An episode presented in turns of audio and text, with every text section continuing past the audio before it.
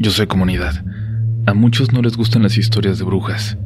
Para muchas de ustedes es un tema que simplemente no les asusta, no les da miedo, no les provoca más que incredulidad. Esta historia va dirigida sobre todo a ustedes, para quienes el tema de las brujas es uno que no les provoca nada. Les invito a escuchar la siguiente historia, y si nada cambia al final, está bien. Pero creo, creo que esta noche, al escuchar esta experiencia, algo puede suceder. Recuerden suscribirse a este espacio para que no se pierdan ningún episodio, pero por ahora es momento de apagar la luz y dejarse llevar. Ya estás escuchando relatos de la noche. Hola, si me estás leyendo, gracias. Si me estás escuchando, antes que nada quiero decirte que yo era como tú, como la mayoría, escéptico, escuchando historias por diversión, y a veces hasta me confundía que la gente creyera en criaturas de fantasía, en cosas increíbles. Y estoy hablando de cuando era un niño. Bueno, hoy ya no soy como tú. Hoy soy una de esas personas de las que muchos se burlarían. Antes pensaba que la gente ignorante creía en lo sobrenatural, pero hoy sé que todos somos ignorantes de lo oculto, que casi nadie lo entiende. Hoy sé que la gente que cree es porque fue testigo de lo inexplicable o bien porque está abierta a la existencia de cosas que van más allá de lo que podemos comprender. Para contar mi historia es necesario que cuente tres sucesos distintos, en diferentes etapas de mi vida, cosas que me hubiera gustado jamás vivir. Cuando crece en oculto, la tranquilidad de cada noche se desvanece para siempre. Me remonto a cuando tenía 12 años. Mi mamá, viuda desde que yo era un bebé, por fin encontró una persona que valía la pena, Francisco, a quien llegué a llamar papá con el tiempo. Cuando su relación se tornó seria, nos fuimos a vivir con él a su casa en un fraccionamiento que ya conocía, que siempre me había llamado la atención. Y es que la abuela de mi mejor amigo, Aldo, Vivía ahí y ya había tenido la oportunidad de visitar el lugar cuando acompañaba a mi amigo y a su mamá algunos fines de semana. Quien haya visitado ese lugar lo reconocerá por mis palabras. En algún momento fue una colonia muy acomodada de la ciudad. Los terrenos eran enormes, las casas grandes con una arquitectura atractiva. Ninguna casa se parece a la vecina. Todas son distintas, todas originales. Pero eso es tiempo pasado. Esas casas están lejos de su esplendor de los años 40 o 50. Hoy podría decirse que son en su mayoría casas pobres, de gente pobre que vive ahí. La gente que las habita no tiene la capacidad de mantenerlas y se han ido deteriorando con el tiempo. La hierba las cubre casi por completo. Por Aldo y su abuela que me las contaron, las historias de fantasmas en ese lugar ya las conocía, pero al llegar a vivir ahí me tocó experimentarlas. En la casa de Francisco todas las noches se escuchaba que, que alguien se levantaba, atravesaba el pasillo de las habitaciones y luego abría las cortinas del baño. Era un sonido completamente real. No sonaba tétrico, sonaba solo como si alguien caminara por ahí. Pasaron semanas para que yo dejara de creer que era mi mamá, para que ella, que también lo escuchaba, dejara de creer que era yo. Francisco habló claro con nosotros. Mi ex esposa sigue aquí. La puedo sentir. La puedo escuchar. Ojalá que no les asuste esa presencia. En las noches es más clara. Se escucha que alguien anda por la casa. Solo les pido que intenten no salir. Me da miedo que la vean. Me da miedo pensar cómo se verá su fantasma y prefiero recordarla como la última vez que la vi en vida. Me acuerdo cuando nos dijo esto. Me acuerdo de la seriedad en sus palabras, la gravedad de su tono. Era imposible no tomarlo en serio. Y claro, le hicimos caso, o intentamos hacerlo, incluso si no hubiéramos escuchado sus pasos, si no hubiéramos sentido esa presencia por las noches, habríamos respetado las palabras y la petición de Francisco. En ese entonces yo solo tenía un amigo realmente, Aldo, y como les digo, la que vivía ahí era su abuela. Él empezó a visitarla un poco más porque sabría que yo lo acompañaría, y me gustaba mucho ir a verlo. Su abuela me caía muy bien también, y me hacían sentir como en casa. Yo Aldo lo extrañaba mucho. Me fue muy duro dejar de verlo todos los días en la escuela. En la nueva, la verdad, me estaba costando integrarme más de lo normal. Un sábado por la noche que él se quedó con su abuelita, yo había planeado todo para quedarme a dormir también con ellos, pero no conté con que los planes de mi madre eran otros. Como siempre le hacía, pensaba hablarle cerca de las 10, decirle que ya era muy tarde como para caminar solo rumbo a casa. Y ella me diría que estaba bien, que me podía quedar allá, y yo seguiría jugando y poniéndome al día con Aldo. Pero no. Mi mamá estaba sola en casa y cuando la hablé me dijo que tenía miedo, que llegara pronto, por favor. Me despedí de la abuela de mi amigo y Aldo me acompañó a la mitad del camino a mi casa. Llegué a mi calle por otro lado, por el lado de arriba. Mi calle bajaba hasta una pequeña avenida con camellón, pero conforme subía se iba tornando más y más solitaria. Algunas casas parecían estar completamente abandonadas y finalmente la calle terminaba con una casa en el fondo. Una casa que yo nunca había visto antes de esa noche. Me parece que era de madera, muy oscura, pero estaba llena de enredaderas que no dejaban ver mucho de la construcción original. Yo iba llegando a mi calle a dar vuelta con dirección a mi casa, cuando pasó trotando un niño un poco más grande que yo. No lo había visto antes. Me pareció hasta fantasmal su presencia en la noche tan solitaria y tan callada. Lo único que se escuchaba por toda la calle eran sus pasitos haciendo eco. Me volteó a ver sin saludar o sorprenderse. No le alcanzaba a ver la cara con tan poca luz. Solo lo seguí con la mirada. Se dirigía hasta la casa del fondo. Y entonces noté que no estábamos solos. Lo esperaban tres siluetas en la casa del fondo, las tres detrás del portón. Hoy sé que eran tres mujeres, pero en ese momento no podía identificar a las dos del fondo. A la que estaba junto a la puerta la distinguí hasta que llamó con los brazos al niño y lo rodeó con uno cuando entró en la casa. La mujer se detuvo un momento. Parecía que estaba toda cubierta por un velo negro, o así de oscura se veía. Pero me di cuenta de que me volteó a ver. Se detuvo un momento mientras volteaba hacia mí. La dio un poco su cabeza como si me quisiera observar a detalle. Me dio muchísimo miedo, pero me dio vergüenza correr. No sé, como si supiera en el fondo que solo era una persona, y no quería verme como un niño miedoso que le tenía miedo a una vecina, solo por verla en la oscuridad de la noche. Apresuré el paso caminando lo más rápido que podía sin llegar a correr. Escuché entonces que alguien me seguía. Escuché de nuevo los pasitos de aquel niño ahora corriendo detrás de mí. Empecé a correr yo también, ahora ya lo más rápido que podía para poder llegar a mi casa. No tenía idea de quién me seguía, pero no iba a voltear. Solo podía pensar en lo que me tardaba en abrir aquella puerta de reja cada que entraba a la casa. Siempre se me dificultaba y tardaba segundos en aflojarla y lograr abrirla. Segundos que esta noche no me podía permitir perder. No, esta vez llegué y me atrapé por la puerta de reja. Puse el pie en la cadena e intenté saltarla, aunque me atoré un poco en las puntas filosas que había en la parte superior. Sentí que se rompió mi pantalón. Caí del otro lado con el brazo. Fue un milagro que no me lo hubiera roto. Entré corriendo a casa poniendo seguros detrás de mí y subí corriendo hasta la habitación de mi mamá. Cuando le toqué preguntó mi nombre. Soy yo, mamá. ¿Todo bien? Abrió la puerta y me dijo que se sentía mal, que ya había llamado a Francisco, pero que le dijo que no podía regresar a la casa. Perdóname, me dijo. Yo sé que querías quedarte con tu amigo, pero te necesitaba hoy. Solo... Solo quería que estuvieras aquí. Solo no sentirme sola. Le pedí que no se preocupara. Me fui a prepararle un té para que se calmara, para que se tomara una pastilla y se durmiera. Por un momento me había hasta olvidado del mundo allá afuera hasta que escuché un sonido que parecía provenir de la reja. Sentí también como humedad en el calcetín izquierdo. Me revisé y me había cortado en el muslo, seguramente al saltar. Era un corte delgado pero al parecer profundo en la parte interior. Mientras me limpiaba me acerqué a la ventana para asomarme disimuladamente. De pronto, de pronto había recordado todo lo que acababa de ver, pero quería pensar que todo había sido un susto al calor del momento.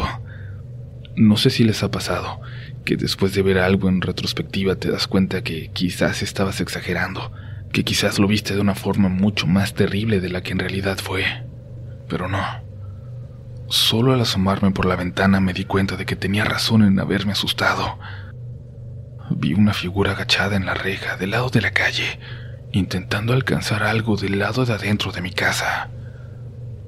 No les puedo asegurar quién era porque estaba oscuro. Ahí no hay ninguna lámpara ni llegaba la luz de la calle. No supe si era aquella mujer o si era el niño que había visto antes. Solo vi que con un brazo largo o flaco alcanzaron por fin algo que parecía un pedazo de tela. El pedazo de mi pantalón tal vez. Lo acercaron a su rostro oscuro, como si lo olieran. Y luego desaparecieron detrás de la barda. Escuché como si mi mamá se hubiera levantado a mis espaldas. Cerré la cortina y le grité que ya iba. Al voltear a verla, la alcancé a ver al final del pasillo entrando a mi habitación. Fui por el té. Me dirigí a mi cuarto. No me había parecido extraño que mi mamá entrara ahí. La ventana de su habitación era grande y daba hacia la calle, pero la mía, aunque pequeña, daba hacia la parte de atrás de la casa, a un pequeño sendero que iba hacia un arroyo que separaba nuestros patios traseros de los patios traseros de la otra hilera de casas. A mi mamá le gustaba asomarse a ver jugar a los niños pequeños de una de las casas de atrás que bajaban a jugar hasta ahí. Esperaba encontrarla observando por la ventana, pero mi mamá no estaba en mi cuarto. Mi habitación estaba vacía. Regresé a la suya y la vi acostada. No te estés levantando, mamá. Trata de descansar. Se intentó levantar un poco, sentarse para tomar el té. Le dije que yo regresaba pronto, y es que quería ir al baño a limpiarme bien la pierna que me empezaba a arder. Cuando me encerré en el baño sentí un ardor punzante en mi herida, como si me hubiera picado una avispa en ese momento. Empecé a llorar. Intenté hacerlo en silencio, pero el dolor era demasiado intenso. Se me salieron unos sollozos que seguramente escuchó mi madre. Ahorita voy, mamá. Todo está bien. Le dije para calmarla. Pero el dolor seguía ahí. La puerta se iba a abrir y como me había quitado los pantalones, la empujé para cerrarla. Le grité a mi mamá que me dejara, que ahora iba, que todo estaba bien.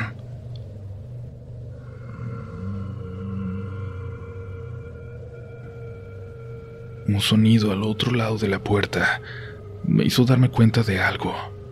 Quien estaba del otro lado no era mi mamá. La puerta volvió a intentar abrirse y no tenía seguro, así que la apreté con las dos manos, con todas mis fuerzas.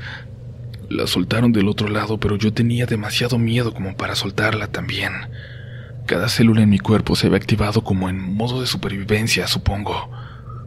No la podía dejar de apretar.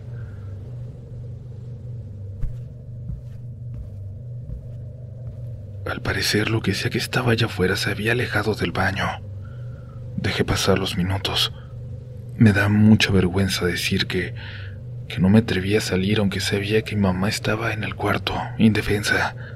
Y yo, yo solo esperaba que la puerta estuviera cerrada, que eso que estaba en el pasillo no hubiera entrado hacia ella. Después de un rato reconocí el sonido del coche de Francisco acercándose. Abrí la puerta confiando en que no tardaba mucho en entrar. Había algo muy extraño en la casa, en el ambiente, algo que no podía explicar, pero cuando Francisco entró y me vio a la mitad del pasillo, me preguntó qué había pasado. Mi mamá seguía dormida, pero los dos podíamos sentirlo, y no era algo malo. Se sentía como si el aire fuera ligero por toda la casa. Caminamos hacia mi habitación. Notamos que la ventana estaba abierta. Lo primero que pensé fue que el aire que se metía por ahí era lo que daba la sensación extraña como de alivio, pero no. Era algo diferente. Escuchamos un sonido a lo lejos. Era un sonido como de juguete de Navidad que se escuchaba atrás, abajo, en el sendero que daba hacia el arroyo. Los perros a lo lejos de las casas de atrás empezaron a ladrar. Era evidente que algo andaba por ahí. Por reflejo volteé hacia mi escritorio, donde tenía un pastorcito de Navidad que hacía ese sonido también. Un juguete horrible, pero que era el único recuerdo que conservaba de mi papá. Decía mi mamá que él lo había comprado cuando se enteró que iban a tenerme. Quería que yo sí festejara la Navidad, a diferencia de él que fue educado en otra religión, a diferencia de mi mamá, cuyo padre odiaba las fiestas decembrinas. Ese juguete ya no estaba en mi escritorio. Algo había salido de la casa. Algo se lo había llevado consigo. Durante los siguientes días recordé aquella noche como si fuera solo un sueño, como si hubiera sido una fantasía. Regresé a ver aquella casa al fondo de la calle y esta vez parecía estar vacía, abandonada. Las puertas que había visto abiertas de par en par estaban cerradas por gruesas cadenas, aunque, eso sí, los candados estaban por dentro. La casa de Francisco, nuestra casa, se seguía sintiendo distinta. Mi mamá también lo notó. Dejamos de escuchar los pasos por las noches, los sonidos en el baño. En ese entonces yo me preguntaba si aquello que ocurrió, aquello que me siguió, por ejemplo, había sido algo bueno. ¿Por qué aquel espectro, aquella presencia, la esposa de Francisco, había desaparecido de pronto? ¿Sería que quizás lo que me siguió nos había ayudado? ¿Que la había dejado descansar? Tuve muchas ideas en aquel momento. Hasta me compré un libro sobre fantasmas en la librería que estaba frente a la escuela un poco después. Quería aprender. Si ahora iba a creer en fantasmas, quería entenderlo. No estoy seguro si fue esa tarde la que compré el libro o la siguiente, pero cuando estaba por llegar a mi calle después de la escuela, noté a tres niños siguiéndome. Debían ser unos dos años más chicos que yo. Me volteé y los ignoré, pero volví a notar que me seguían.